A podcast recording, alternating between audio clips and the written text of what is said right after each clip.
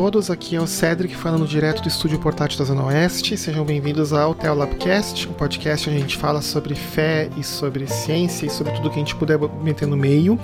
Mas nós, este não é o Teolabcast, esse é o Teolabcast.zip, que é a, o formato do podcast onde a gente coloca pequenas reflexões episódios curtos ou assuntos que não demandam uma entrevista ou uma conversa de mais de uma hora.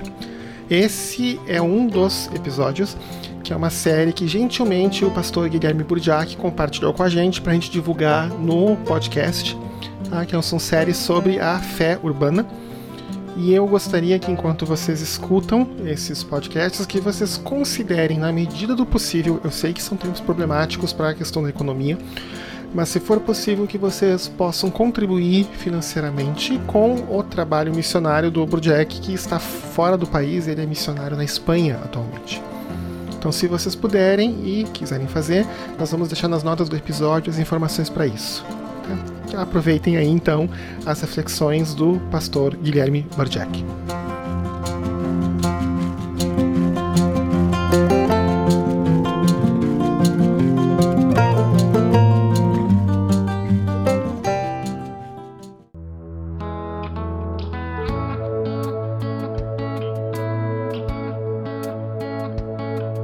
Você mantém os mesmos amigos por longo período de tempo ou tem sempre novos amigos?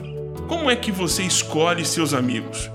Você acredita que amigos podem ter opiniões contrárias? Você já deve ter visto e ouvido uma centena de vezes que amigo é coisa para se guardar do lado esquerdo do peito. Essa canção, ela é verdadeira. A amizade é fundamental para uma vida equilibrada. Quando ouço de alguém que ela não tem amigos, fico preocupado. Normalmente ouço: amigos de verdade eu não tenho, tenho colegas. Mas você sabe distinguir o que são amigos e o que são colegas? Podemos definir colegas como pessoas que estão compartilhando o mesmo ambiente ou função.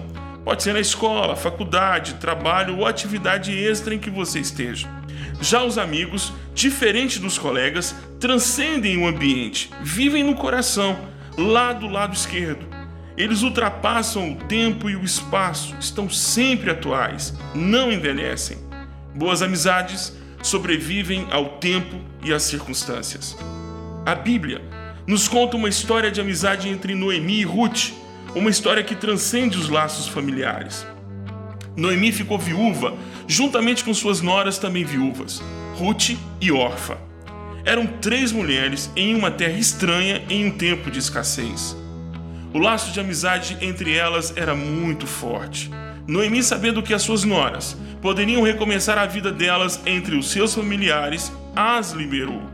Depois de muito choro e tristeza, Orfa decidiu seguir o conselho de sua sogra e voltou para a casa de seus parentes. Já Ruth Entendendo que sozinha Noemi não ficaria bem, abdicou-se da possibilidade de estabelecer sua vida novamente e quis ficar com sua sogra. As palavras registradas de Ruth são um símbolo de uma amizade inquestionável. Ela disse: Não insistas comigo que te deixe, e não a mais a acompanhe. Aonde fores, irei. Onde ficar, eu ficarei.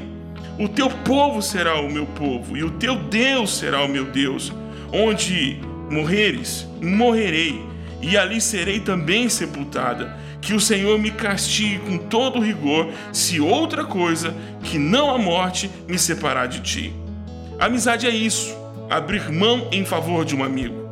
Foi assim que os evangelhos registraram o conceito de amizade, que o um amigo verdadeiro é aquele que se entrega em lugar dos seus amigos. Um exemplo de amigo é Jesus Cristo. Ele decidiu ser o nosso amigo e de fato se entregou por mim e por você. É meio clichê? Claro que é, mas qual amizade que não é clichê? Por isso, os amigos e a amizade é importante. Não ter amigos é estar só. Você não tem muitos amigos? Ok, nem é bom termos tantos amigos, mas é importante tê-los por perto. No momento de tribulação, são os amigos que nos acolhem sem questionamento e preconceitos. Amigos são acolhedores, receptivos e hospitaleiros. A casa deles são uma extensão da nossa casa. Mas deixe-me perguntar-lhe algo. Seus amigos te consideram uma boa amizade? Você liga constantemente para os seus amigos para jogar a conversa fora? Para perguntar se eles estão precisando de algo? Você se esforça para estar presente aos convites de seus amigos? Ou sempre tem algo com mais prioridade do que um tempo com eles? Você ouve com atenção o que os seus amigos lhe dizem?